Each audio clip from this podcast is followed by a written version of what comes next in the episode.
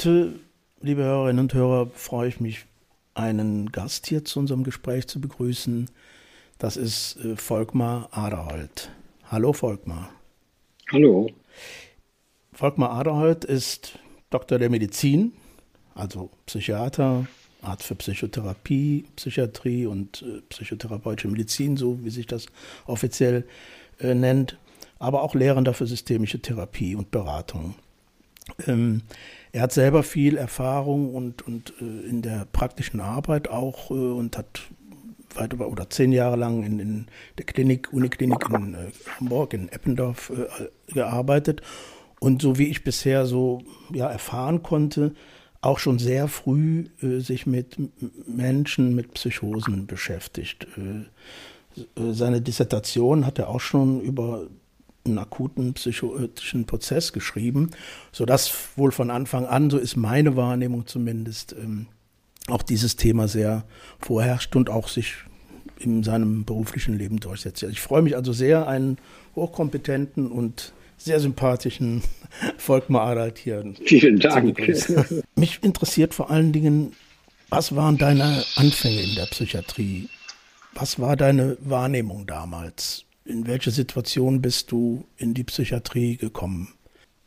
Also ich bin, äh, ich wollte eigentlich Pädagogik oder ich habe Pädagogik studiert. Ich war immer ein Veränderer, schon in der Schule. Und dann habe ich Pädagogik gemacht, da habe ich gemerkt, das ist nicht so, das trägt es irgendwie nicht. Ich habe Diplompädagogik bei Hentig studiert, der hat mich sehr bewegt, also auch so Ikonen, zieht sich auch dann so durch.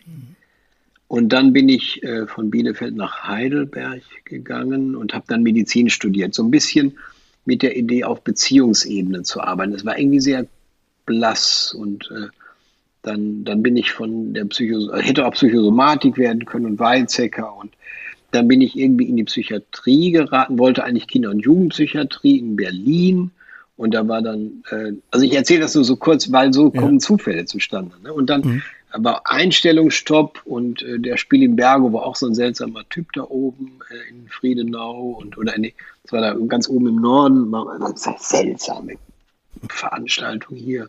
Also plötzlich auf einmal geriet ich in diese Psychiatrie, mit der ich vorher eigentlich nicht viel zu tun hatte, war in Grönenbach gewesen, mit den Herrenalb, eher so diese ganze Psycho-Ecke. Ne? Mhm. Naja, und dann habe ich irgendwie keinen Job gekriegt, dann ging mir das Geld aus und dann bin ich nach Bremerhaven gegangen, weil da war irgendwie eine Stelle frei. Mhm. Also so absurd, ne? bin ich da in eine Diaspora geraten, die irgendwie ganz was Besonderes hatte, weil alle Akademiker oder die jungen dahin verschlagenen hielten sehr zusammen. Naja, also dann war ich in dieser Klinik einsam, ohne Freunde, bin fast heulend zusammengebrochen in der ersten Abend und dachte, das mhm. halte ich hier nicht aus.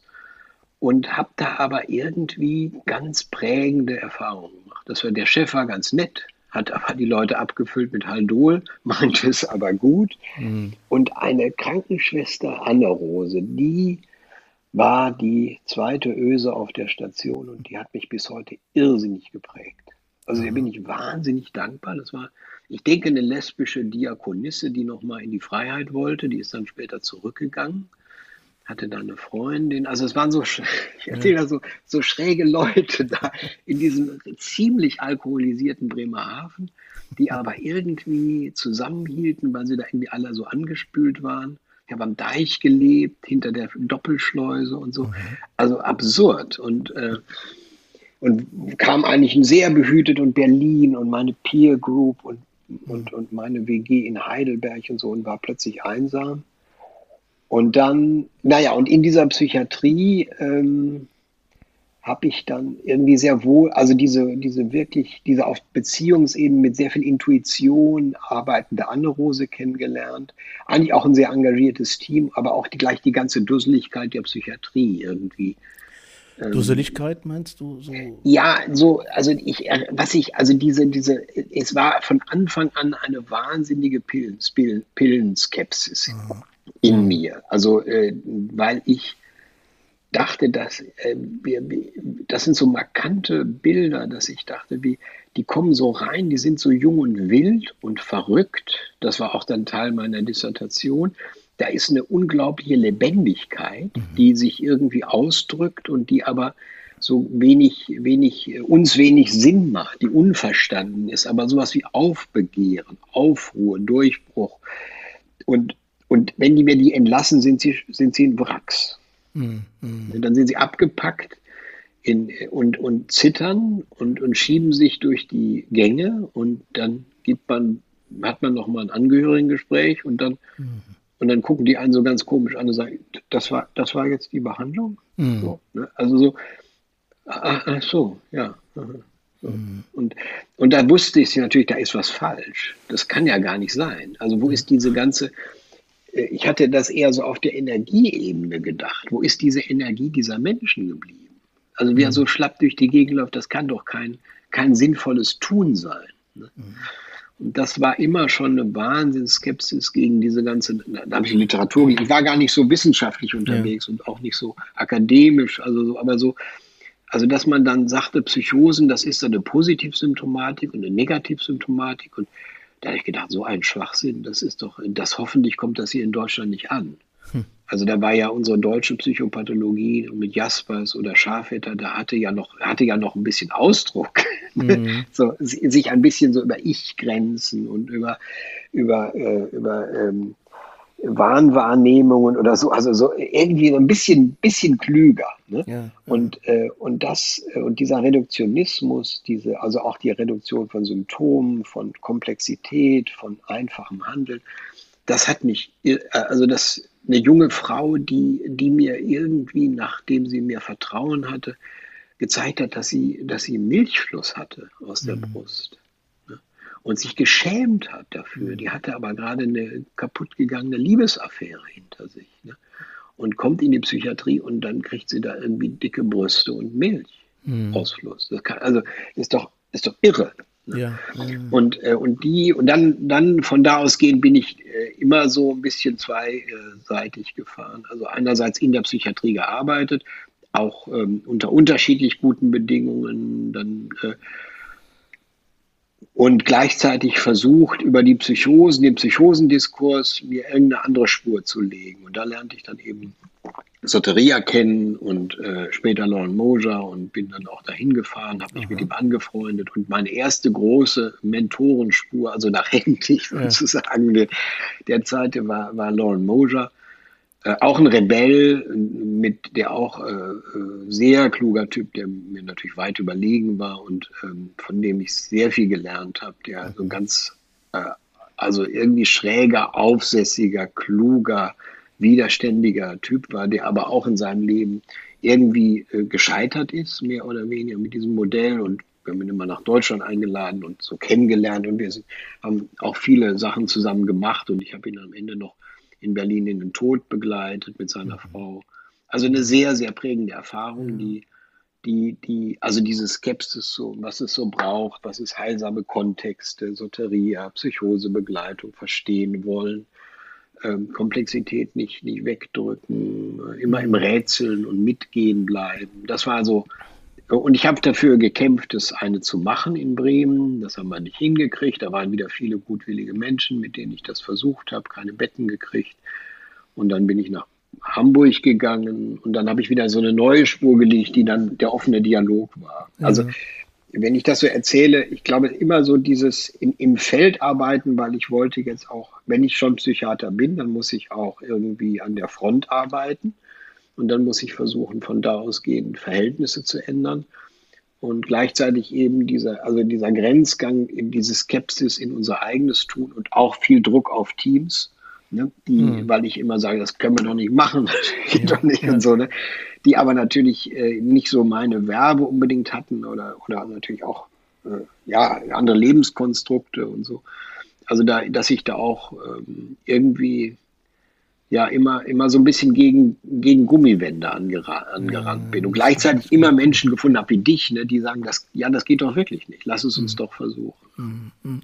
Meinst du, das äh, ist nur so eine Klammer, aber dass es eine Rolle spielt, diese ja fürchterlichen Wahrnehmungen eigentlich dieser Zeiten oder dieser Psychiatrie, also die Fürchterlichkeit dieser Psychiatrie wahrzunehmen, sehr eng auch damit zusammenhängt, dass man selber mit sich auch, ja, vielleicht nicht ganz so geradlinig äh, umgeht. Ist das, hat, es besteht da eine Beziehung zwischen den Sachen, also zwischen dem eigenen verunsicherten oder unsicheren Leben und, und der Wahrnehmung in der Psychiatrie?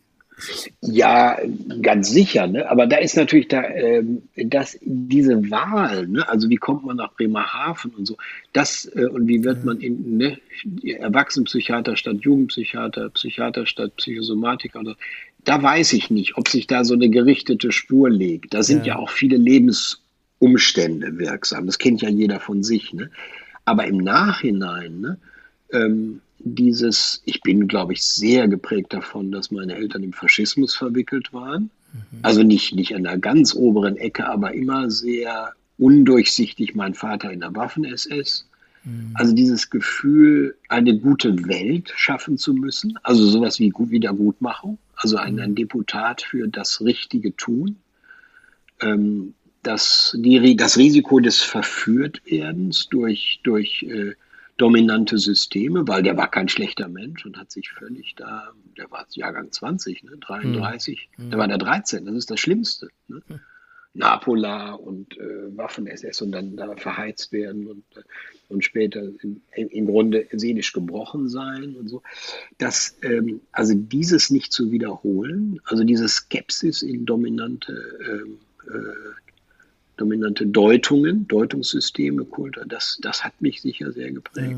Ja, ja. Das Einstehen für die, für Minderheiten, für, für, die, für Randgruppen, für, ähm, also für die, die, äh, die im System nicht vorkommen. Also mhm. da, ich habe eigentlich fast äh, die, ja, wenn man das dann wieder biografisch aufdröselt im Nachhinein, ähm, es ist sowas wie eine Gegenidentifikation zu meinem Vater.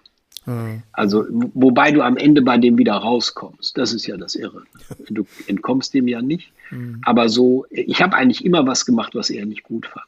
Mhm. So, ne? Mhm. Das, also, äh, warum denn Psychiatrie? Warum denn so verrückt? Warum? Also, der hätte mhm. das nicht ausgehalten, äh, wenn er das gesehen hätte, wo ich arbeite. Ne? Mhm. Es war also, es war eher so ein, ja, es, ich weiß auch nicht genau, was ich da. Ich glaube auch im Nachhinein, dass es gar nicht so gut war, dass ich in die Psychiatrie gegangen bin. Ich habe sehr darin gelitten. Ich hätte mir ein mhm. besseres Leben machen sollen. Ne? Aber ich habe äh, ich hab das irgendwie gemusst. Äh, mhm. so als, ja, so. Ein Freund hat mal gesagt, äh, vielleicht ähm, war das äh, so, dass du so viele Leute retten musstest, wie dein Vater umgebracht hat. Mhm. So, ne? Ja. Weil immer so die Frage, hat ja Erschießung mitgemacht und so. Ne?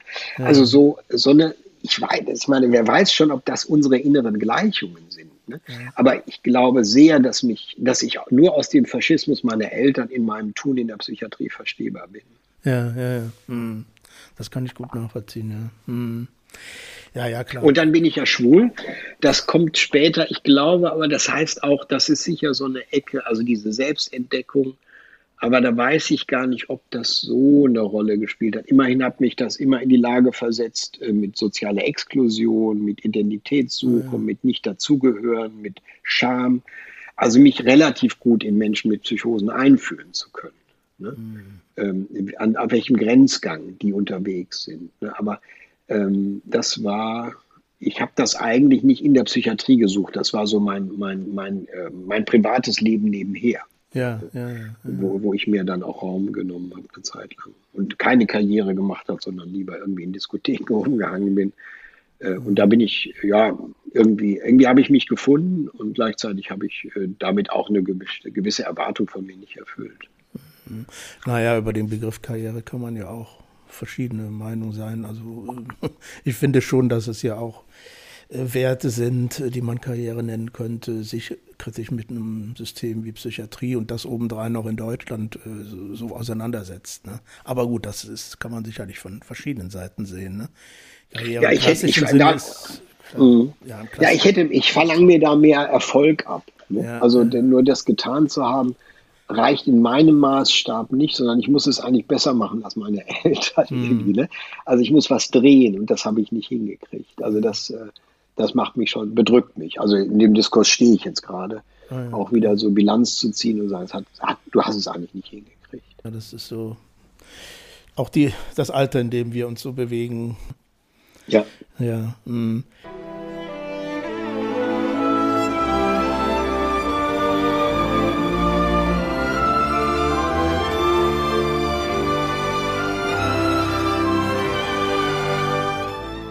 Das ist ja jetzt ein sehr tiefen Einblick auch in diese Zeiten gegeben, wo du auch in der Psychiatrie warst und da auch an verschiedenen Stellen und auch das beschrieben hast, wo, was ich auch sehr gut nachempfinden kann, dass man so, ich war ja da an, an einer noch ganz anderen Stelle innerhalb der Psychiatrie, weil da war ich ja als Krankenpfleger unterwegs und ähm, da war man. Ja, das war noch schrecklicher bei ja, das dir, war, ne? was du gestern ja, Im Grunde genommen, ja, muss man so sagen, ja. Mhm. Also da war eine, eine, Gruppe, die, die sehr an dem festhielt, was, was, was ist. Das war andererseits ja auch das, was man von ihnen erwartete. Und äh, alles, was davon abweichte, führte zu Verunsicherung und damit auch zu einer, zu einer eigenen, ich will nicht sagen Stigmatisierung, aber man war schon in eine bestimmte Ecke gedrängt und gedrückt, äh, die einem auch nicht immer wohl war. Von daher kann ich das sehr, sehr gut nachempfinden, was du mhm. erzählst da. Ähm, aber du hast doch äh, dann auch, äh, du hast auch Leute gefunden, das würde mich nämlich nochmal interessieren, zum Beispiel in, in Bremen dann, wo du sagst, das waren eigentlich gute Leute und, und die waren auch guten Willens und aber was hat denn dann da nicht geklappt, so aus deiner Wahrnehmung oder nicht gut? Ist der nicht gut gelaufen? Ähm, ja, das war ich, also die, die Leute kamen alle so aus dem betreuten Wohnen, aus der Klinik, äh, ne, zum, also auf allen Ebenen, Pflege, äh, auch bis Oberarzt und so. Und, und, wir haben uns immer getroffen. Also das war eigentlich ein sehr schönes Sammelsurium. Und Lauren war mal da und, äh, und Go David Goldblatt und, ähm, mhm. und, äh, und Potvollen, nee, der kam da nicht. Also wir haben Gäste gehabt und haben uns ja. das erklären lassen und so. Also allein das war schon Genuss, ne? diese, ja. diese so. Aber die Psychiatrie war ja damals äh, Peter Kruckenberg, mit dem ich irgendwie befreundet bin, kann man sagen, oder wir mögen uns oder kennen uns gut heute noch. Ähm, der hatte, der war ja so ein, ein, ein generalstabsmäßiger äh, Psychiater, mhm. Sozialpsychiater, der so ein, eine, eine ganze Landschaft äh, dominiert hat und gestaltet hat. Und dem war das zu elitär. Aha. Und, äh, und das äh, und so äh, acht Betten abzugeben, so ein Stück auch die Kontrolle darüber aufzugeben und, und äh, so über erste Erkrankte quasi eine andere Psychiatrie reinzuspuren, ähm, hatte er das Gefühl gehabt, dass ähm, äh, dann gibt es eine Spaltung. Mhm. Mhm. Aus einer bestimmten Sichtweise kann ich ihn verstehen, aber ich glaube, er würde es, heute sieht das vielleicht auch nicht mehr so, müsste ihn nochmal fragen. Ähm, weil er, er hat, glaube ich, dem System, was er gebaut hat, mehr zugetraut, als es geschafft hat. Ja. Und, äh, und er hat auch später immer gesagt, diese, wir haben uns auch viel über so Konzepte gestritten, über Krisenhäuser gegen, gegen, gegen äh, Akutstationen im, im, Stadtteil oder ne, also dieses mehr so traditionelle konvertierte System oder das mehr radikale Alternativsystem. Und ich hatte, ich hatte eigentlich immer so das Gefühl, diese Alternativsysteme müssen dem traditionellen System Beine machen. Ja. Müssen zeigen, dass es besser geht und die müssen aber auch zusammenhalten. Also wir dürfen uns nicht gegenseitig ähm, äh, irgendwie äh, auseinander. Also wir müssen immer, wir müssen sehen, dass es ein Teil des Ganzen ist und dass es um den Prozess geht. Und wenn man sich mag, müsste man das auch hinkriegen und so. Und er, er, er hatte aber mehr das mit der Kontrolle und mit dem, mit der, mit dem, mit dem Gleich, mit der Gleichartigkeit äh, und dem, dem, der möglichst wenig Unterschiede machen. So, ne? Mhm. Ähm, und das, da hat sich dann gebissen und dann gab es die Betten nicht und dann, äh, dann habe ich das Gefühl gehabt, dass ähm, das muss ich jetzt auch aufgeben, weil sonst beiße ich mich an was mhm. fest, was es einfach nicht geben will. Aber war das, ich sag's jetzt mal so, war das eine Machtfrage? Ich will jetzt gar nicht auf die persönlichen äh, Dinge da, aber war das am Ende dann eine Machtfrage, ob man sowas durchgesetzt bekommt äh, oder nicht?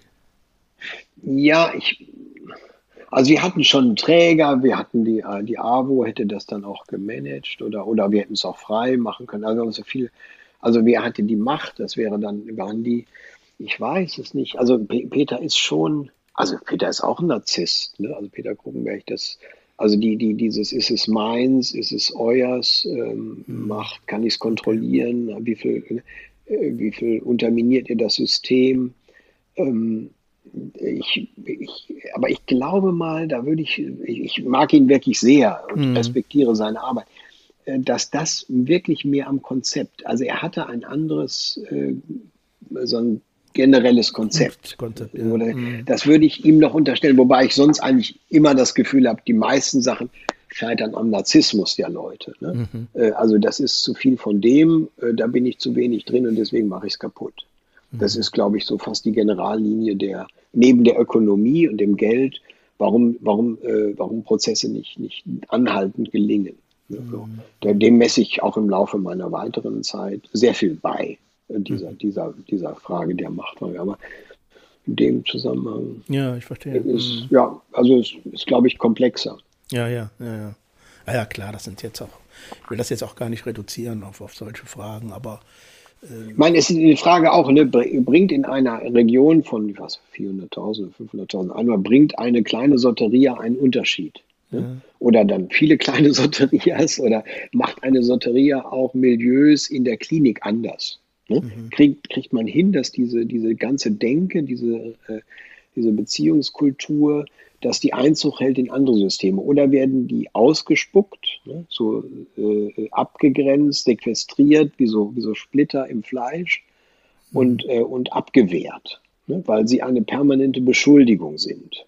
Mhm. an die anderen. Und das ist auch wirklich nicht so einfach, ne? weil es ist ja nirgendwo so auch geklappt, hat ja nicht so geklappt in anderen Systemen, wie ich mir das gedacht hatte. Ne? Mhm. Ich, ich kenne jetzt kein System, was sich über so Alternativen selber aufgeweicht hätte. Ne?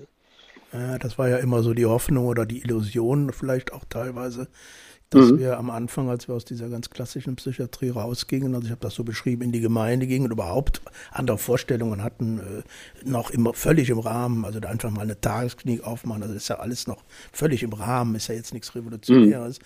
aber dass das immer auch den Effekt hätte, dass man ähm, dann die anderen davon überzeugt mit den, mit ja. den Unternehmungen. Ja. Ne? Und dann sich mhm. so ein Schneeballsystem entwickelt, alles, alles wird so werden. Aber mhm. das natürlich äh, ja, man könnte sagen, eine gewisse Größenfantasie. Oder man kann auch sagen, das ist natürlich keine realistische Einschätzung gewesen, aus heutiger Sicht. Ich finde ja, es ja. wichtig, dass ja, man es damals auch versucht hat, immer wieder äh, diese, diese Zeichen zu setzen oder diese Impulse zu geben. Das ist überhaupt keine Frage. Aber die Veränderungen der, der, des Gesamtsystems Psychiatrie, die, die ist ja nun, weiß Gott nicht, äh, an einer Stelle, also jedenfalls aus meiner Sicht nicht, wo, wo ich es toll finde, ach prima, jetzt äh, hoffe ich, dass ich bald psychisch krank werde und endlich mal in so ein gutes System kann. Ne? Das, das mhm. passiert ja so nicht. Ne? Mhm.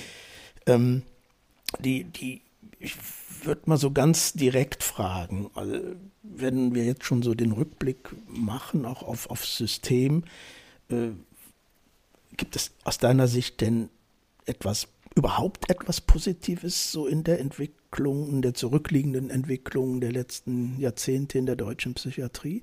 Das ist eine, jetzt eine große Frage, aber mir geht es eher so darum, siehst du da Splitter, die, die sagen, ach ja, die könnte man weiter gucken oder, oder Stränge, die könnte man weiter verfolgen? Ja, ich meine ganz sicher, weil, weil wenn du zurückdenkst, äh, du hast ja noch früher, da bist ja noch früher da reingeraten, ne? und diese stationären, äh, so brachialen äh, Kontexte von Chronifizierung und, ne, und Kasernierung und Einschließung äh, zu heute, dass man würde nicht mehr so viele so Orte finden. Oder die haben sich ein bisschen verwandelt. Also ich glaube schon, dass die Psychiatrie insgesamt irgendwie unterwegs ist wie, wie, wie, wie sich die Gesellschaft insgesamt entwickelt. Aber ähm, dabei ist sie sehr heterogen ja. äh, und dabei bleibt sie weit hinter ihren Möglichkeiten fürs gleiche Geld zurück. Ne? Und, und das ist für mich das Ärgernis. Also nicht so sehr, dass sie ganz absolut stillsteht, das ist ja fast unweigerlich, dass sich Dinge verbessern, aber dass sich ähm, in diesen Strukt veränderten Strukturen, durch die Bedingungen der Ökonomisierung, also Psychiatrie, stationäre Psychiatrie soll auch so sein, soll auch Geld machen und nicht nur Geld verschlingen, ähm, ist sozusagen Teil von Machtstrukturen und, äh, und äh, verteidigt sich gegen Konversionen, gegen Veränderungen. Ähm, und, und macht sich nur intern so ein bisschen anders und äh, integriert so ein paar neue Konzepte. Jetzt ist gerade mal ein bisschen Safe Word und so. Ne? Mhm. Ähm, also so in, integriert äh, Innovation oder Peers, aber, aber immer so, dass eigentlich das, die Grundlogik bleibt. Ne? Ja, und, ja. Äh, und, und da inzwischen diesem Neuen und dem Alten ist natürlich schwer, so eine Summe zu ziehen. Finde ich das nun irgendwie schon ganz gut mache ich damit mein, mein Frieden und die Leute, die eben Verantwortung da tragen und, das, äh, und dafür bezahlt werden und, und das auch sich damit identifizieren, die sagen natürlich, wir haben doch schon viel erreicht, ne? Weil man natürlich auch so seine Lebensbilanz damit verbindet. Ja. Und Leute wie ich, ähm, die jetzt auch nicht diese, diese, diesen Status äh, angenommen haben, also ich bin nicht Klinikchef geworden, ich habe nicht diese Verantwortung übernommen, sondern ich habe mich für dieses rebellische von außen schieben, drücken, machen entschieden und ähm, mit also zu dir auch mehr Freiheit. Ähm, äh, für den ist es immer zu wenig. Ja, ja. Äh, und insofern ähm, äh, ist, ist die Bilanz und dann äh, auch so gerade von der Tagesaktualität, was hat man gerade gestern da gelesen oder was haben mir einem Freunde gerade erzählt oder mhm. was ist da gerade von einem persönlich kaputt gegangen dann ist man wieder in so einem Pessimismus, in so einem Vorwurf, ne? oder dann hat man eine kleine freudige Erfahrung, dann ist man wieder, naja, geht doch. Und so, ne? Ja, ja, ja. Also auch, äh, also solche Werturteile sind ja unheimlich schwierig. Ne? Mm, mm. in jedem Falle würde ich sagen, es reicht mir nicht. Ja, und wir könnten es besser. Also da, da, da könnte ich jetzt äh, ganz viel aufziehen, wo wir überall was besser machen können. Ja, kommen wir hoffentlich noch zu. ähm, das äh, was, was mich auch beschäftigte, auch mit dem, was ich jetzt nochmal gelesen habe im Zusammenhang jetzt mit dir und dem Gespräch hier, ähm, man hatte ja schon mal so das Gefühl, dass so dieses, wie, wie heißt dieses biopsychosoziale Modell, dass das so, so eine Kompromissformel sein könnte, was mhm. so die Entstehung von psychischen Erkrankungen angeht. Hm, das verschiebt sich ja schon wieder in, in eine Richtung, die jetzt schlimmer ist. Mhm. Ist das auch äh, damit zu begründen oder zu erklären, dass du sagst, dieses System ist halt, ist halt alles nur immer, muss sich nur erhalten und, und, und äh, Abweichungen davon sind eher gefährlich, sind eher ähm, ja, bedrohlich? Hm, das ist keine einfache Frage. Ich versuche mal gerade zu sortieren. Also diese, diese Formel biopsychosozial ist ja, äh, ist ja hohl, äh, zwischen hohl und verlogen. Ne? Äh, also die kannst du ja in jede beliebige Ecke auswalzen. Mhm. Und damit war sie in der Kompromissformel, äh, wo jeder immer nicken konnte, aber jeder hat dazu was anderes gedacht. Mhm. Je nach Schule. Ne? Mhm. Und also was heißt Bio? Was heißt Psycho? Ne? Was, wie hänge ich, wie, wie, wie verorte ich das? Ne? und äh, ist eine, wenn denn die NIMH, also die, die amerikanische äh, ähm, Forschungsbehörde da, die, äh, das National Institute of Mental Health. Es ist ja so ein äh, staatliches Institut, was so die ganze Kaderschmiede der, der Ideologie und der Forschung und der Drittmittel oder der, der Forschungsmittel äh, darstellt. Die schreiben ja immer, Schizophrenie ist eine lebenslängliche Hirnerkrankung.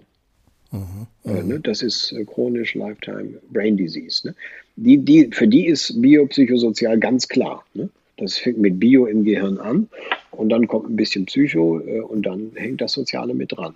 Mhm. Das, äh, da, das kann man, die benutzen die gleiche Formel, äh, aber ich würde natürlich von einer ganz anderen Perspektive über Biografie, also über das Soziale, die Erfahrung von Menschen, Trauma, Psychose, mhm. äh, hohe Rate äh, und äh, andere äh, klassenspezifische Fragen, wo wächst jemand aus, äh, Umwelten, ne?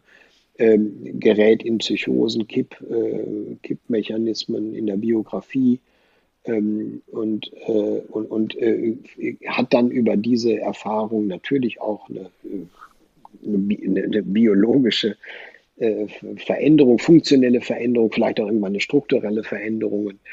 Aber was ähm, und, und, äh, und das bildet sich natürlich in seinem psychischen Erleben ab. Ich würde die Spur quasi genau umgekehrt ziehen.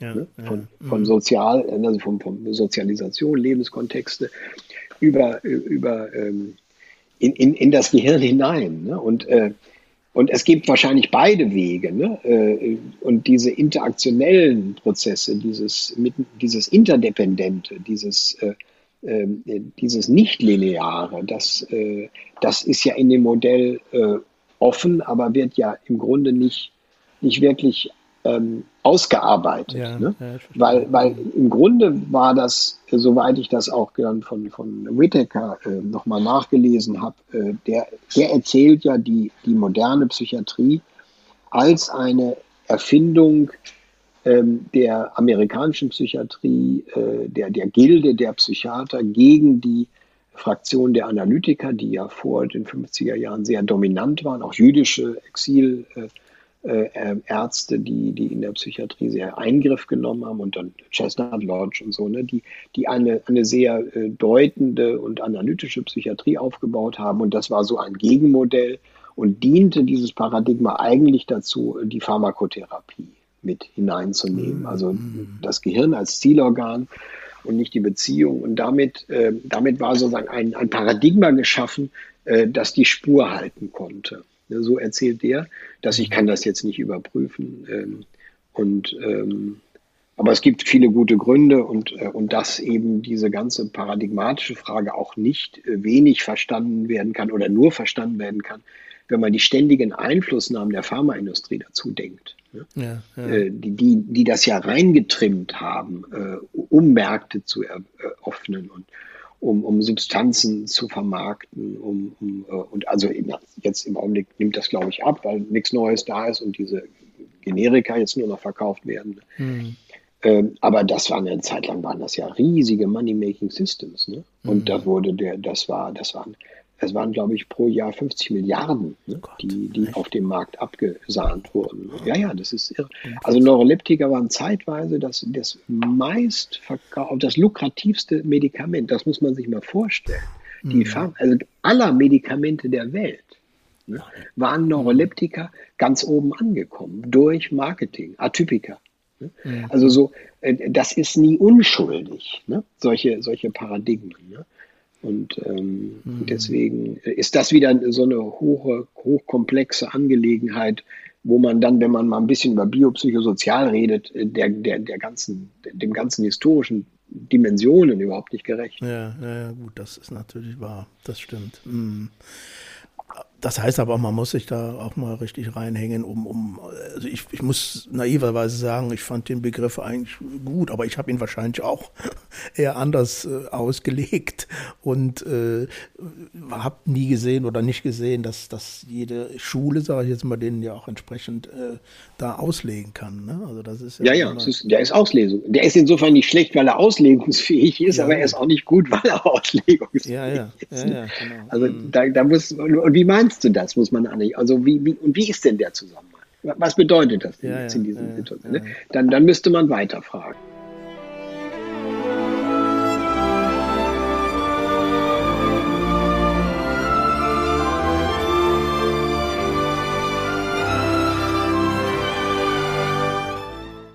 Psychiatrie erfahrenen Bewegungen, die ja später, oder was heißt später, aber die ja irgendwann in den 80er Jahren auch entstanden ist, äh, nochmal zu diesem Thema biopsychosozial.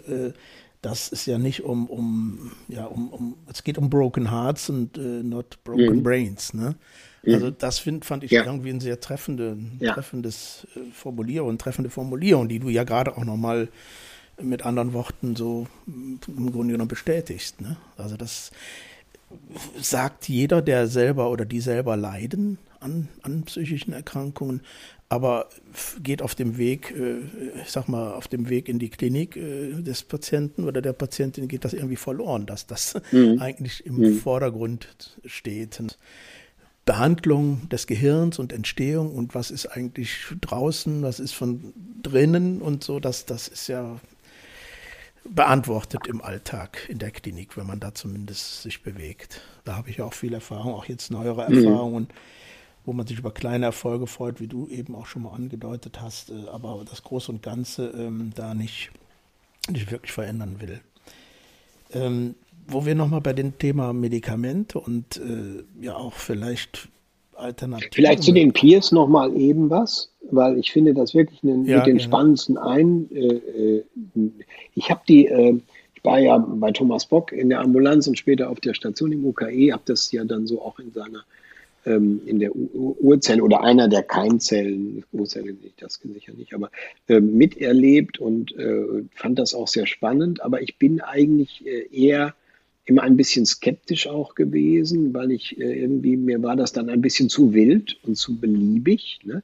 Insofern habe ich da äh, diese, aber ich bin da, äh, dann habe ich mich immer mehr, äh, wofür es für mich dann sehr wichtig wurde, also eher mit ein bisschen später wichtig wurde als für andere, war doch diese, diese Erfahrung mit Menschen zu machen, dass die über einen Wechsel ihrer Identität, und da glaube ich, geht es damit los, dieses Neuschreiben der eigenen Biografie, mhm. ähm, das, äh, das Entstigmatisieren, das nicht mehr Selbststigmatisieren, dass sich äh, was zutrauen und das in, in, in förderlichen Kontexten zu einem anderen werden, dass, dass da, dass ich sehen konnte, es gibt dieses Potenzial und irgendwie diese alte Idee der Soteria, auch mit einem späteren Start, ne, nach, nach viel misslungenen Erfahrungen und Behandlungen, noch gelingen kann.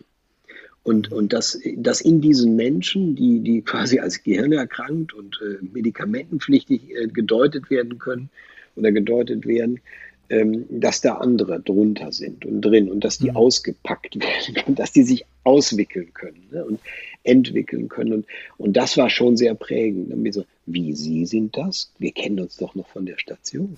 Mhm. Ach, mhm. so, ne, dieses, dieses Erstaunen, ne, dass in anderer Kleidung, in anderer Sprache, in anderem Blick plötzlich ein anderer Mensch vor dir stand. Und, das, ähm, und das war natürlich eine sehr ermutigende Kraft. Und das, deswegen glaube ich, halte ich das mit der, mit der wichtigsten Ermutiger der Psychiatrie und, ähm, und die ja auch viel bewegt haben, äh, erst mit Demos in Amerika und so, ne?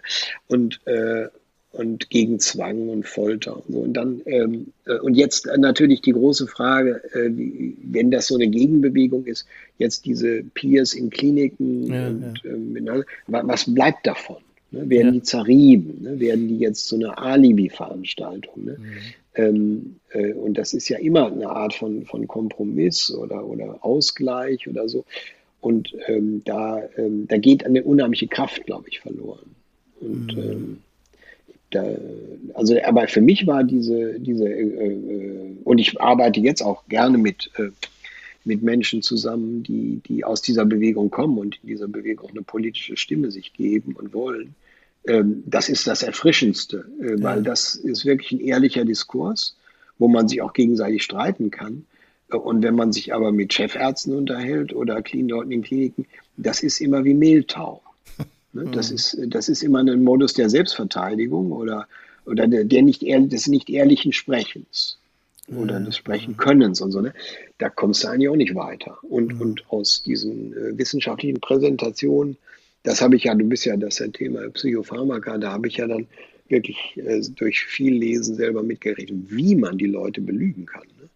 und, äh, und ohne wirklich eine Lüge auszusprechen, aber ähm, äh, also durch bestimmte Art des Narrativs und der Darstellung in Studien, wie man, wie man äh, Dinge unsichtbar machen kann ne? und, und uns äh, aufs falsche Gleis setzt, uns Psychiater. Ne? Mhm. Das ist schon einzigartig. Also diese unterschiedlichen Diskurse. Ne? Ja, und ja. dass die nicht gut zusammenpassen und dass die Peers da mit ihrer Vehemenz äh, dem, dem wissenschaftlichen Diskurs letztlich unterliegen ne, in, dieser, in dieser polierten Welt, das müsste man wohl annehmen. Mhm. Das ist dann wieder der Pessimismus. Ne? Wir mhm. brauchen die und die sind nämlich wichtig und gleichzeitig fragst du dich, wie weit werden die kommen? Mhm. Also mir sagen die Peers ja auch oft, mit denen ich auch jetzt immer noch äh, einiges zu tun habe, dass es ja auch die, das Lager in Deutschland zumindest gibt, die, die das äh, verurteilen, dass eben Leute mit eigenen Erfahrungen in die Klinik, also als Genesungsbegleiter oder wie auch immer, gehen oder in die Behandlung oder mhm. in die Versorgung mhm. gehen. Gibt's auch noch, ne? Ja, und die sagen, wir, also kein Kontakt mit denen oder keine Kontakt, keine Verbindung mit den Profis da, das, äh, mit dem System, da verheizen wir letztlich nur unsere Idee, so jetzt meine, mhm. meine Worte. Und äh, die anderen, die dann aber in diese Versorgungssysteme reingehen, äh, machen äh, Erfahrungen, ja, die sind, also ich, ich kann die noch nicht so ganz bewerten. Ich höre dann immer, ja, die, die, die Patientinnen oder so in den Kliniken oder die Klientinnen, die profitieren davon, mhm. alleine, dass da jemand ist, äh, wo sie gucken können, aha, der hat sich damit auseinandergesetzt und ist jetzt an der Stelle und so, also was Positives aus meiner Sicht. Und auf der anderen Seite aber schildern sie auch, wie wenig und wie lange sie brauchen, überhaupt ernst genommen zu werden von ja. den anderen. Äh, und das ist ja was, also das, das, wissen wir auch äh, mit unseren Positionen, wie lange braucht es, äh, ja, um da dann nicht doch das Handtuch zu schmeißen, zu sagen, das ist mir alles so anstrengend, so eine Auseinandersetzung jeden Tag um grundsätzliche Haltungen. Aber das sind so noch sehr widersprüchliche Erfahrungen ich bin gespannt, wie das, ich meine, ich finde ja persönlich, dass es eigentlich ein Quantensprung war aus meiner Sicht, dass es überhaupt möglich ist, dass Psychiatrieerfahrene mhm. in die, also Peers in die, in die Versorgung gehen. Also in die Institution gehen, ne? Ja. ja. in die Institution gehen, genau. Also das mhm. äh, finde ich schon, also das ist schon eine, eine, Verunsicherung, eine notwendige Verunsicherung für dieses bestehende Psychiatriesystem, also auf jeden Fall. Also ja, kann, ja. Ne, kann ich ja auch noch aus meiner Sicht als Profi da sagen, äh, das war unheimlich bereichernd und unheimlich verunsichernd. Ne? Und, und ja, viele möchten sich diesen Prozess gar nicht aussetzen. Ne? Und das ist so also meine Position dazu ist, dass das beides sein muss und sollte. Ähm, also sowohl die radikale Perspektive von außen als dieses der Versuch von innen etwas zu verändern oder aufzubrechen. Äh, das dazu für das Inneren, im Inneren arbeiten, das ist ja offensichtlich Zwei-Wege-Strategie oder so, ne? Hm. Gang durch die Institutionen, ja. Ähm, ist ja immer der gleiche, der gleiche, die gleichen Fragen, ne? Ähm, die dass, ähm, dass man dafür möglichst darauf achtet, wenn man das wirklich will, dass die Einfluss nehmen, dass man also äh, möglichst nicht allein und im Team und Anwesenheit bei der Supervision ja, und ja. im Kontakt. Und so. Also dass man Bedingungen formuliert, wie das überhaupt gehen kann, dass die nicht so eine Sprechstunde und so ein kleines Zimmerchen und mal eine kleine Recovery-Gruppe machen ja, können und mit dem Rest haben sie nichts zu tun. Ne? Ja. dann, dann müssen wir da irgendwie, dann haben wir, dann haben wir unsere Pflicht und Schuldigkeit erledigt. Ne? Ja. Also so, sowas, äh, wenn man, wenn man es denn will, dann kann man es auch besser oder schlechter machen und äh, es denen nicht alleine überlassen müssen. Ne? Mhm. Also das wäre so die Position auf der. Und die, die Außenposition, ich finde, äh, und das, ähm, ich bin ja mit dieser, sehr mit dieser Polyphonie-Idee unterwegs, dass mhm. es ja ganz unterschiedliche Wirklichkeitskonstruktionen gibt und geben muss notwendig. Und, ähm, das, äh, und da wundert mich, wie intolerant eigentlich Psychiatrie ist, die ja doch die größte Toleranz zur Wirklichkeitskonstruktion haben müsste. Die ist mit am flachesten, was das betrifft. Vielleicht am bedrohtesten durch diese, durch diese Grenzüberschreitungen. Ähm, und äh, dass der nicht gelingt, also so jemand wie Peter Lehmann, den ich sehr, sehr schätze, mhm. für den ich immer, wenn der mich anruft oder, oder was schreibt, bin ich immer ganz schnell und helfe ihm, weil mhm. ich denke, der ist total wichtig. Der muss ja auch nicht immer Recht haben, ne? Aber er hat ja in vielen Recht, er hat unheimlich durchgehalten. Der bringt das System auf Trab. Ne? Mhm. Und der hat ja eine unheimliche Zähigkeit. Ne? Und äh, diese, also dass man die, dass man doch auch von innen so viel historische Kompetenz oder Offenheit haben muss, zu sagen, auch die, die ich, äh, bei Faschisten nehme ich es aus, ne, das irgendwie, da gibt es auch Grenzen. Ne, so.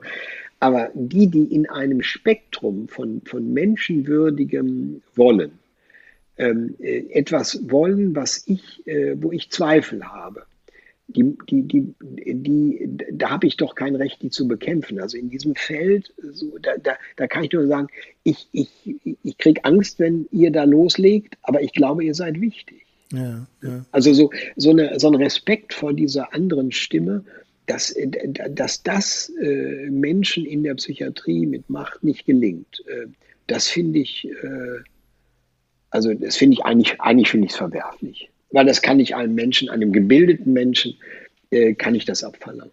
Aber dass die dann doch fast korrupt, also so äh, Ordinarien und so, ne, immer so, äh, so, so kungeln oder richtig bekämpfen oder mittlerweile sind die etwas weicher geworden. Ne? Aber ähm, dass das ähm, manche äh, vereinverleiben, manche grenzen aus, aber dass die, dass die letztlich ähm, immer so eine Art von, von Hegemonialsystem bauen, äh, wo sie absolut die letzte Kontrolle behalten. Das, mhm. ähm, das finde ich. Meine, man weiß, dass das so ist und die, dass die auch so ge, gestrickt sind und äh, deswegen ja auch oben angekommen sind. Aber, aber das ist eine, äh, eine absolute Systembehinderung. Ja, ja, ja. Würdest du sagen, also so ein, ein kleiner Exkurs in die, in die Politik, dass das auch wichtig ist, dass da von Polit oder dass das wichtig ist, ist ja eigentlich eine, keine, keine Frage. Von politischer Seite äh, Impulse gesetzt werden, in welche Richtung denn jetzt mal beim Thema Versorgung, psychiatrische Versorgung in Deutschland bleibend, äh, dass es wichtig ist, dass davon, dass auch politische Impulse und auch Strukturen vorgegeben werden. Also ich sage das jetzt mal so im Hinblick, vielleicht steht uns ja tatsächlich noch mal eine größere Veränderung jetzt im September bei den Bundestagswahlen vor. Wer weiß das? Ne? Aber äh, mhm. glaubst du, dass durch bestimmte politische Richtungen, also äh, da auch, ich weiß das von den Grünen hier zum Beispiel in NRW, die haben äh, da schon einiges gepusht über viele Jahre. Äh, mhm. Ob das jetzt, das hat am, am, sagt man, vor Ort nicht unbedingt zu den Veränderungen geführt, aber die, wenn die in einer anderen Machtposition sind, ob denn von bestimmten politischen Richtungen da auch mehr äh, kommt und äh, die Verhältnisse, also dass man da eben nicht mehr so einfach systemimmanent sich bewegen kann? Äh, ja, also äh, im Prinzip auf jeden Fall. Äh, es bleibt so ein bisschen die, die Klammer, äh, dass man natürlich nie weiß, wer da oben das Sagen hat. Ne? Also wenn der. Durchgriff. Aber ich würde es trotzdem für absolut die bessere äh, Form der politischen Mitgestaltung von Psychiatrie halten, wenn, wenn, Psychi wenn, wenn Politik sich dieser Frage annimmt. Äh, und wenn ich das richtig erinnere oder weiß, war damals auch die Psychiatrie-Enquete eine politische Initiative. Es war ein Spiegelartikel der so skandalwürdige Verhältnisse in der Psychiatrie aufgeblättert hat, dass die Politik nicht mehr umhin kam, etwas zu unternehmen. Ne? Und dann kam mhm. Kuhlenkampf und so. Ne? Dann kam diese, diese Enquete. Das waren eben auch historischer äh, Geniestreich. Das waren eben wirklich Leute, die es anders machen wollten und die, die äh, Zugang zu politischen, äh, die gute Kontakte hatten. Also dass, dass auch die richtigen Leute die Enquete geschrieben haben. Ne? Und, äh, und da hat sich Politik enorm bewährt. Man kann es auch ähm, auf dieser Ebene der Paradigmen äh, so sagen, dass Kuhn hat das gesagt, ein Paradigma ändert sich nie von innen heraus, mhm. sondern mhm. immer nur von außen. Also wenn, wenn die Psychiatrie sich maßgeblich verändern wird, wird sie es nie von innen heraus schaffen. Ja, sie ja, braucht von, ihr, muss man von außen Beine machen. So ein bisschen von außen sind ja schon Erfahrungsexperten, aber die haben ja nicht die Macht. Insofern würde ich von der Politik die Erwartung haben, dass sie das tut. Aber die Politik hat ja das mit verschuldet. Also erstmal hat sie gesagt, da kümmern wir uns, um, ums Feine kümmern wir uns nicht, das überlassen wir den Fachgesellschaften. Ne? Hm. Ähm, und, äh, und zum anderen hat sie damals auch mithilfe der Grünen ja die Ökonomisierung des Gesundheitsbereichs betrieben. Ne? Ja. Diese, diese Subsistenzwirtschaft von, von Gesundheit war irgendwie, also dass die irgendwie so eine Sicherstellung und dann so jeder so in so einer, in so einer, ja, ich kann es gar nicht so gut beschreiben, aber äh, so das Gefühl, das bewegt sich nicht. Und, und, und das war ja diese neoliberale Zeit, wo man immer gedacht hat, Konkurrenz belebt das Geschäft. Mhm. Und das war so das äh, State of the Art und ähm, Hayek und so. Und dann hat man, war man so bekloppt, äh, das auch für wirklich bekloppt, das wussten damals schon einige zu sagen, dass man, dass man das Spielfeld der Gesundheit einer Bevölkerung diesem neoliberalen Markt öffnet. Ne? Mm, und mm. Äh, das ist ja auch in der Somatik so, ne? ja, ja, in der klar, Psychiatrie. Klar. Ne? Und dann kommen diese Kliniken und Ameos und äh, Asklepios hier bei uns in Hamburg und, äh, und, und äh, beuten die Psychiatrie aus, ne? machen auch hier die, die, die, die Intensivstationen ähm, von der Personalbesetzung her, dampfen die runter und das kriegen wir in der Corona-Krise auch mit. Ne? Mhm. Dass ein Teil dieser vielen Toten in der Intensiv und der ausgebluteten Teams ist, dass die vorher kaputt gespart wurden. Ja. Ja, Und, äh, und, und dass die eben drei Patienten versorgen müssen und dann mit dem Abgang von Leuten jetzt vier oder fünf. Ne? Da muss man sich nicht wundern, dass nur jeder zweite durchkommt. Ne? Ja. Und ähm, auf Intensivstationen und das oder in der Beatmung nur jeder dritte. Das, äh, da wäre sicher mehr drin, wenn das Personal besser, besser ne, bezahlt. Und, also das, das sind alles die Folgen einer politischen Entscheidung. Damit will ich sagen, die Politik macht nicht immer alles besser. Ne? Äh, äh aber sie könnte Korrekturen einziehen. Ne? Und ähm, also wollen wir ein, äh, jetzt könnte, vielleicht ist wirklich mit den, wenn die Grünen das Gesundheitsministerium kriegen oder wenn, wenn jetzt nach der Corona-Krise man nochmal so, was für eine Gesundheit brauchen wir eigentlich? Ne? Die, was wollen wir für eine? Und wollen wir das wirklich äh, Shareholder Value äh, mhm. zum Fraß vorwerfen? Wollen wir, äh, und, und es gibt viele äh, internationale Finanzinvestoren, die sind unterwegs in Deutschland, die, auch die MVZs. Ne? Die alle abge, äh, wo, wo, wo kleine Praxi, Praktik, äh, Praxen äh, eingedampft werden und, und diese schicken lackierten MVZs aufgebaut werden mit viel Igel-Leistungen und so, die, die eine Menge Geld rausziehen aus unserem Gesundheitssystem, was wir ja dann über unsere Versicherung bezahlen. Das wissen die, dass Deutschland eine, ein, ein sehr stabiles ähm, System hat und weil die neoliberal äh, auch geöffnet sind, äh, kommen die hier zum Investieren und zum, mhm. Ab, äh, zum Abmelden. Ne? Mhm. Und wir gucken dazu. Ne? Und in der Psychiatrie äh, sind es ja ähnliche Dinge. Ne? Und ich finde das, äh, also das ist so die Frage, welche politische Orientierung greift hier ein? Ne? Und welche politische würde jetzt hier nochmal eine Kurskorrektur vornehmen wollen und können? Ja, ja. Und, äh, und da bisher hat sich da in der Psychiatrie äh, an so eine Kurskorrektur dieser großen Schlachtschiffe von, von Klinikkonzernen keiner herangetraut. Ich weiß auch so von interner, dass Ulla Schmidt damals äh, jemandem gesagt hat, Herr so und so, das werden Sie und ich nicht erleben. Also, dass einer die Klinikbetten anpackt. Das sagt eine Gesundheitsministerin, weil die, die weiß, äh, die wenn sie die Tür aufmacht, was da für ein eisiger Wind da ja, kommt. Ne? Ja. Also, und, und diese, diese Art der Machtverteilung ist auch nur eine Deutung von mir, aber die muss ja stark sein. Und da ist die Politik in einer gewissen Weise ohnmächtig oder gekauft oder ich weiß es nicht was. Ähm, dass die, ähm, äh, da sind ja, werden ja, also Lobby, äh, Lobbyismus der Pharmaindustrie und der Gesundheitsindustrie ist, glaube ich, mit der höchste Lobbyismus in, in, in Berlin. Mhm. Also die sitzen, da sitzen zwei oder drei pro Woche auf den Schößen der Abgeordneten. Mhm. Also das ist ganz, ganz stark. Äh, und, und also insofern ist die Politik nicht, ähm, nicht wertfrei und ja, auch ja, nicht eine, also das manipulationsfrei. Das, ähm, also verstehe das. Schwer, ne? Wo, wo, mhm. ist die, wo ist die Macht, die das für uns als Bevölkerung bestmöglich reguliert? Ja. Wo, wo, wo, wo kann man das ähm, Sowas wie das RKI ist ja im Grunde so eine Institution oder eine, die Versuche so über Wissenschaftsdiskurse, ähm, sowas wie ein Rational der, der Versorgung einzuziehen, aber, aber die sind ja nur beratend. Ne? Also die machen ja keine, äh, die haben ja keine, keine, ähm, kein Eingriffsrecht. Ja, ja, ja, klar. Aber ich, ich meine, vielleicht kommt da aus dieser Pandemie-Scheiße äh, da irgendwas Neues auf. Hm, hm. Ja, ja, ob, Hast du da Ideen dazu? Also äh, ja. wo siehst du das? Also ich, äh, ich finde, also ich war gerade bei dem Gedanken, dass heute es ja schwerfällt, äh, Dinge zu skandalieren. Ne? Denn das war ja so ein mhm. Auslöser in den 70er Jahren oder Ende der mhm. 60er Jahre, da überhaupt was in Bewegung zu setzen, was es eben ja auch nochmal beschrieben. Also ich sag mal, um heute, ich nenne das mal mit so einem Schlagwort hier aus, um heute aus Klinikbetten äh, mehr Sitzgruppen zu machen, ne?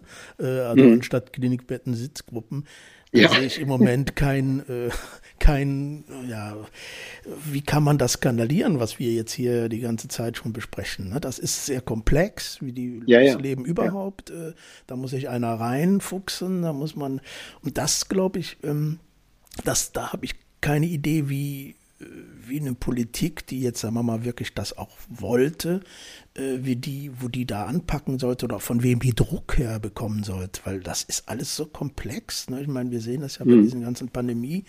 Äh, Veröffentlichungen, also was die, die, den Virus sozusagen selbst angeht, ja, da muss man sich richtig reinhängen, äh, um, um auch diese Komplexität und Auswirkungen, die dadurch entstehen, ja, zu verstehen und für sich dann nochmal persönlich umzusetzen und so weiter. Das ist, glaube ich, eine Erwartung, äh, die, die ist zu hoch, äh, was so ein Spezialthema wie Psychiatrie angeht. Jeder ist froh, wenn er damit nichts zu tun hat. Äh, ja, ja. Ne, ja, Also die Studenten werden, waren letzte Woche bei Studenten, also online, die so ein Seminar über Stigmatisierung und Entstigmatisierung auch von Menschen mit psychischen Erkrankungen machen. Und das habe ich zusammen mit einem Peer gemacht. Und der, da waren so Fragen bei den Studentinnen, ähm, haben die das denn damals nicht gemerkt, die Bevölkerung, wie es da in den Psychiatrien aussah oder was da los war. Ne? Das ist mhm. natürlich eine berechtigte Frage, die mich natürlich direkt auf die, dieses Nazi-Regime brachte. Ne? Hat das da auch keiner gesehen oder gemerkt? Ne? Und dann ist ja nochmal die nächste Frage, was tut man dann damit? Aber heute, ja, heute, wer, wer, wer schaut heute in diese Art von Psychiatrie rein? Um, um was sollte man skandalieren?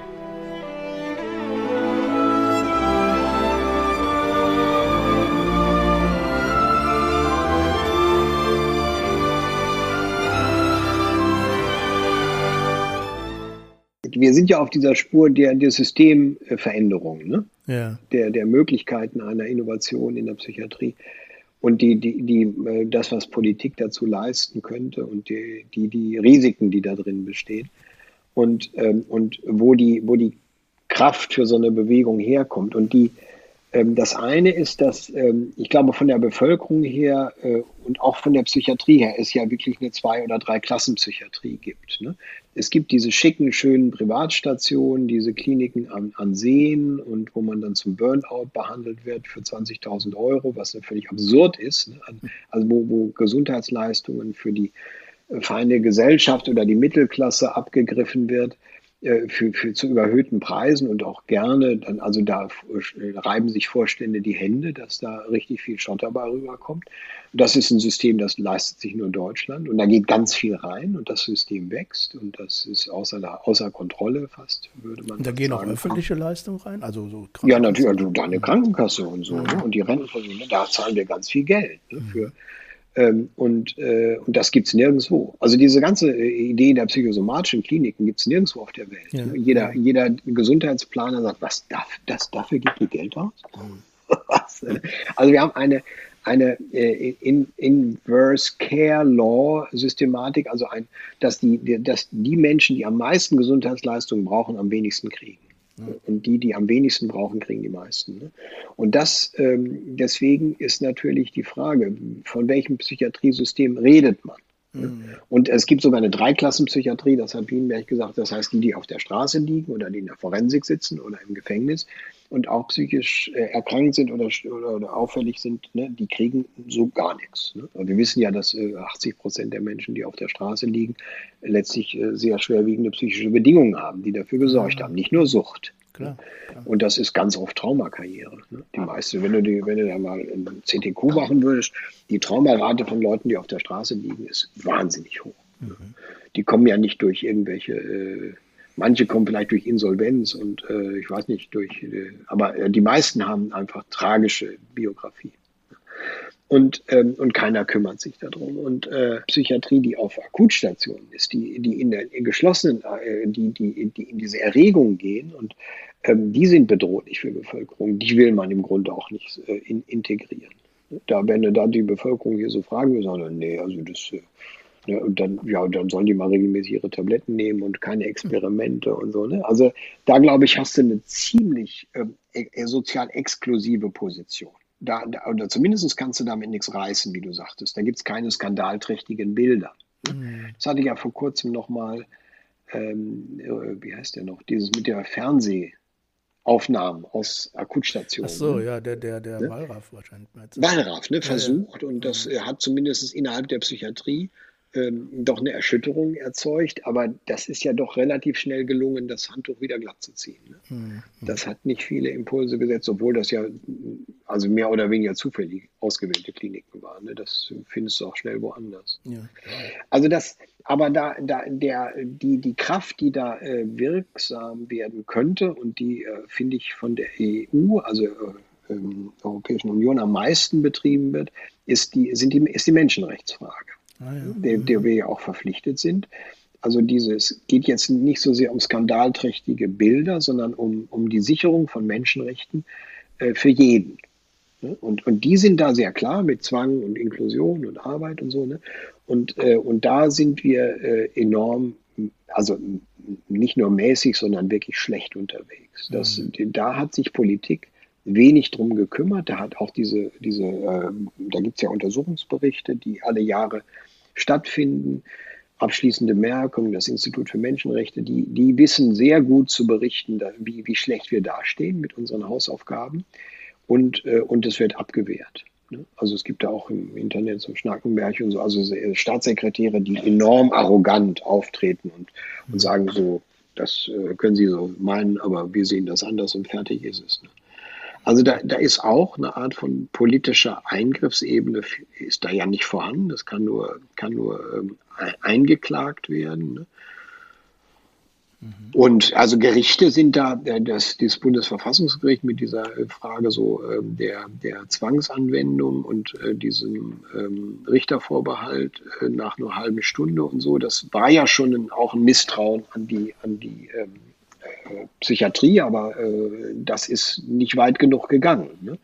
Letztlich sind da wieder, haben da wieder irgendwelche Kliniken und eben die Oberindianer der Psychiatrie letztlich so das so dargestellt, dass, dass dabei keine, keine wirkliche menschenrechtssichernde Position aus meiner Sicht, äh, die, die, äh, ne, sondern so ein Kompromiss. Ne? Und die Kliniken wissen diese Kompromisse wieder gut, ähm, gut zu ähm, einzu, arbeiten, ihre Handlungslogiken. Also da ist Zwang und geschlossene Stationen, also das, das, da ist wenig Bewegung und äh, da ist der Menschenrechtsdiskurs äh, unwirksam geblieben. Ne? Und, ähm, Aber trotzdem hältst du das oder hältst du diesen, diesen Diskurs schon für, für noch eh am ehesten ähm, einflussnehmend oder Einflussnahme? Äh, ja, ich glaube, das ist die, äh, das ist eigentlich das, äh, was politisch auch, äh, der ist schon da. Ne? Also der, der, wir haben ja die UN-BRK unterschrieben. Ne? Der ist eigentlich auch verpflichtend. Ne? Der wird auch mit einem protokollarischen Aufwand überprüft. Ne? Da gibt es immer wieder, äh, je alle drei bis fünf Jahre, glaube ich, muss es so einen Staatenbericht geben. Also da ist eigentlich ein Kontrollsystem drin, nur, nur die, die, die, die Wirksamkeit ne, dieser, dieser, dieser Ebene, die sehe ich nicht oder sehr langsam. Ne? Und da muss man, vielleicht ist es wieder meine Ungeduld, aber da, da ähm, und das hat natürlich wieder mit Ökonomisierung zu tun. Ne? Wie, wie groß sind Stationen? Wie, wie ist die Personalbesetzung? Wir haben jetzt ja ein bisschen Mindestpersonalvorgaben gehabt. Mhm. Wir haben ja über viele Jahre die PsychBV ausgesetzt. Und letztlich wurde, ja, wir sind jetzt bei 90 Prozent PsychBV. Dass das heißt, dass 10.000 Stellen und mehr nicht besetzt werden, hm. ne? Das wäre ein anderes Narrativ gewesen. Ja, ja. Aber das, das waren ja auch wieder Klinikchefs und die haben wieder gekungelt mit der Politik und so. Ich finde, die Psychiatrie hat viel zu wenig äh, geschrien. Und ich habe vor kurzem mal einen Artikel über Menschenrechte in der Psychiatrie als, als, als quasi Vektoren einer zukünftigen Entwicklung geschrieben. Da bin ich aber aggressiv. Da waren da Reviewer und so angegangen worden, als mhm. ich, äh, als ich diese diese Menschenrechtsverletzung in der Psychiatrie ein, äh, äh, dargestellt habe und auch gesagt habe, die werden heute begangen. Mhm. Die sind, vielleicht können wir nicht jede Art von Zwang verhindern, aber auf jeden Fall ist da eine Menge Zwang, die, die, die, wir, die wir unrechtmäßig und un, also die nicht erforderlich ist. Nur weil die Verhältnisse, weil wir keine Verhältnisse schaffen, um sie nicht anwenden zu müssen. Mhm. Und, äh, und, und das, äh, das wurde als ehrverletzend beschrieben und äh, dass ich da die, die, die Psychiatrie schlecht mache und die äh, Mitarbeiter. Äh, also da wird, wird ein solcher Gegenwind gemacht bei einem solchen Menschenrechtsdiskurs, der, der, der, der mit, mit, äh, mit, mit Vehemenz einfordert. Da, da, da habe ich mich gewundert. Mhm. Also auch von Leuten, wo ich nicht mit gerechnet, ich sage jetzt natürlich keine Namen, ne? also wo ich gedacht habe, das, das ist doch diskursfähig, die Position. Mhm. Ne? Und, äh, und da merkst du, dass, ähm, dass, äh, dass da auch was zu verlieren ist. Und, äh, und ich habe eben äh, da damals vertreten, das hat natürlich, natürlich wieder keiner gemacht, wenn ihr als Klinikchefs äh, das nicht besser hinkriegt, dann macht es doch öffentlich. Ja, dann sagt ja. doch, wir haben Akutstationen und Personalbesetzung und Stationsgrößen und architektonische Gegebenheiten, die uns es unmöglich machen, Menschenrechte nicht zu verletzen. Macht es doch, unterschreibt doch mal ein, macht doch mal zu, äh, es gibt 523 Kliniken, es 523 Chefärzte. Vielleicht kriegen Sie mal 100 zusammen. Mhm. Macht doch mal einen öffentlichen Aufruf. Ja. Natürlich nicht. Sie drücken das nach innen weg und fühlen sich von außen beschuldigt. Ne? Ja, aber das spricht ja dafür, wie, wie, wie eingemauert letztendlich ja. da die ja. auch sind im wahrsten Sinne, beziehungsweise im, bildlichen Sinne gemeint. Ne? Immer noch. Also Und vielleicht kann ich das noch hinzufügen, ja, weil das, ist das spannend oder? Ja, ich finde ja. Ja, gut, dann, ja. also weil, weil eben, wenn, wenn dann gibt es ja wieder Kliniken, 50 Prozent der, der, der, äh, dieser psychosomatischen äh, Kur und andere, ne, dieser Kliniken sind privatisiert sind, äh, und 25 Prozent in der Normalpsychiatrie, der Regelversorgungspsychiatrie und äh, plus Spezialkliniken. Und die, ähm, äh, also 25 Prozent, diese Gruppe, äh, da sind die Chefärzte natürlich einer besonderen Verschwiegenheit unterliegen die einer besonderen Verschwiegenheit. Mhm. Und, ähm, und äh, wenn die, wenn die ihr eigenes, ihren eigenen Konzern kritisieren, fliegen also die vertraglich raus. sozusagen. Ja, vertraglich verpflichtet, das unterschreiben die mit ihrem Chefarztvertrag. Manchmal haben sie ja sowieso Zeitverträge, aber die brauchen dafür keine Zeitverträge, sondern äh, das gab es hier im Rahmen irgendeiner Neurologie. Die kommen morgens in die Klinik und dann ist das äh, Schloss ausgewechselt. Das war aber Neurologie. Aber so, das wissen die. Das heißt, dann können die sich einen neuen Job suchen. Und das äh, und äh, ich habe mit jenem mal telefoniert, der auf der Ebene arbeitet und, äh, und der also, fand ich nicht. Der, ich habe hab so, ich habe so über Ökonomisierung geredet, dann hat ähm, dann hat er gesagt, ah, Sie wissen ja schon eine Menge und äh, wenn Sie das jetzt mit drei multiplizieren, dann wissen Sie ungefähr, wie es wirklich zugeht. und dann hat er gesagt, und ähm, und äh, es gibt ein Prinzip, äh, unter, diesen, unter uns Chefärzten. Das ist das Omerta-Prinzip. Mhm. Und die Omerta ist ne, das Schweigegelübde der Mafia. Ja. Mhm. Das heißt, die haben ein, ein erzwungenes Gelübde, das ist bei der Mafia auch so, ne, dass die nichts rauslassen mhm. dürfen. Und die leiden darunter. Die leiden mhm. darunter. Aber die sind natürlich auch, entweder sie identifizieren sich mit dem System und fahren einen schönen BMW und haben diese schönen schwarzen Anzüge. Daran kann ich das immer, ich sage es ein bisschen bösartig, aber mhm. daran kann ich eigentlich immer die Seite erkennen. Mhm. Mhm. Äh, die Schuhe und der, der Anzug. Auf welcher Seite ist ein Psychiater? Und, aber das ist eben auch nicht so einfach, das System einfach hinzuschmeißen. Ne? Was willst du da noch machen? Wo willst du, wo willst du äh, arbeiten?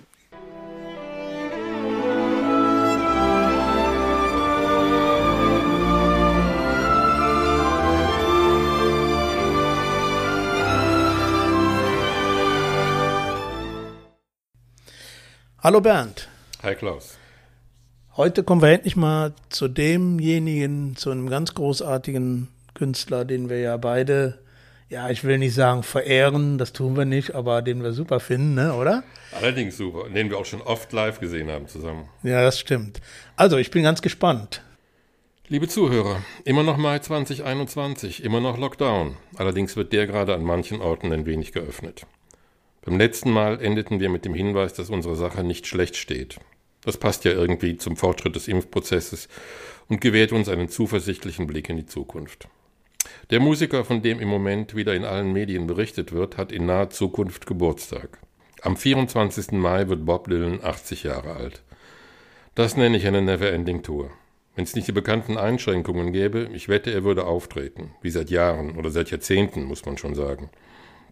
Alt geworden ist er nicht, er Forever Young, um einen seiner Songs zu zitieren, wenn ihr mir das Klischee verzeiht. Angeblich ist Dylan derzeit im Studio mit den Aufnahmen für sein neues Album beschäftigt. Dylans Songs wurden von unglaublich vielen Künstlern gecovert. Manche sagen, Dylans Songs waren in den Interpretationen anderer immer besser als von ihm selbst, weil er zwar ein guter Songschreiber sei, aber eben kein so herausragender Performer. Das ist nicht unbedingt meine Meinung, aber was soll's. Ich habe zum Reinhören mal eine Coverversion rausgesucht, die ich selbst erst vor wenigen Tagen entdeckt habe. Das war Drafi Deutsches Version von Dylans Wigwam. Ist sicher nicht jedermanns Geschmack, aber über Geschmack lässt sich ja bekanntlich nicht streiten. Drafi Deutscher war mir bisher hauptsächlich durch Marmorstein und Eisenbricht bekannt. Aber wie ich recherchiert habe, war er in der deutschen Schlagerszene ein durchaus umtriebiger und fleißiger Sänger, Komponist, Texter und Produzent. Aber das sollte nur eine Fußnote sein. Ausgesucht habe ich für die heutige Episode den Song The Times They Are a Changing. Der ist heute so wahr wie zum Zeitpunkt des Erscheinens im Jahr 1964 und mindestens ebenso wichtig. Denn die Zeiten ändern sich, wie wir von Klaus und Volkmar eben gehört haben. Zum Besseren. Manchmal dauert es zwar ein wenig, aber ich bin zuversichtlich, dass dem so ist. Und ehe ich es vergesse, Happy Birthday Bob von mir und von Klaus. Wherever uh, you roam, and admit that the waters around you have grown, and accept it that soon you'll be drenched to the bone. If your time to you is worth saving, then you better start swimming or you'll sink like a stone, or the times they are a changing.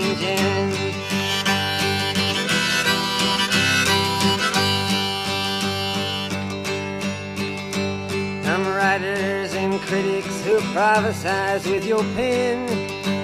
And keep your eyes wide, the chance won't come again. And don't speak too soon, for the wheel's still in spin. And there's no telling who that it's naming.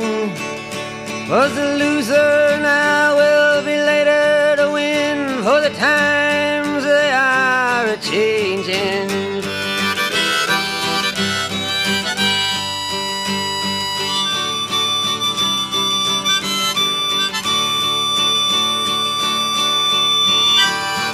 Senators, congressmen, please heed the call. Don't stand in the doorway, don't block up the hall, for he that gets hurt will be he who has stalled.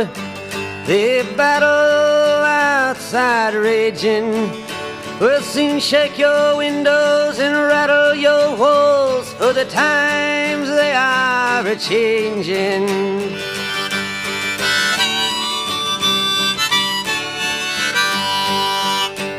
Mothers and fathers throughout the land. And don't criticize what you can't understand. Your sons and your daughters are beyond your command. Your old road is rapidly aging. Please get out of the new one if you can't lend your hand. For the times they are a changing.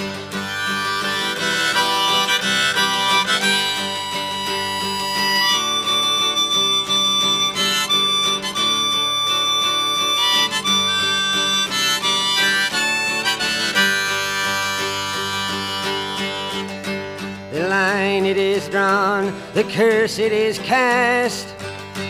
The slow one now will later be fast, as the present now will later be past. The order is rapidly fading, and the first one now will later be last, for the times they are a changing.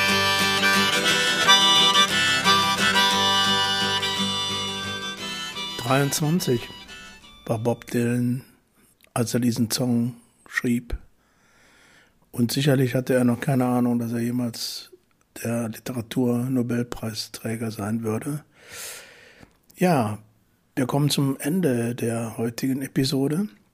Ich hoffe, es war etwas dabei für euch. Ich finde das Gespräch mit Volkmar Aderholt aus meiner Sicht war hochspannend und hat es verdient, dass der zweite Teil dieses Gesprächs in der nächsten Episode weitergeführt wird. Ich wünsche euch ein schönes Wochenende, ein schönes Pfingstwochenende, auf das die Zeiten wirklich langsam mal besser werden. Es sieht so aus. Alles Gute. Wenn es euch gefallen hat, empfehlt uns weiter, abonniert uns und ich freue mich auf das nächste Mal. Tschüss und bye bye.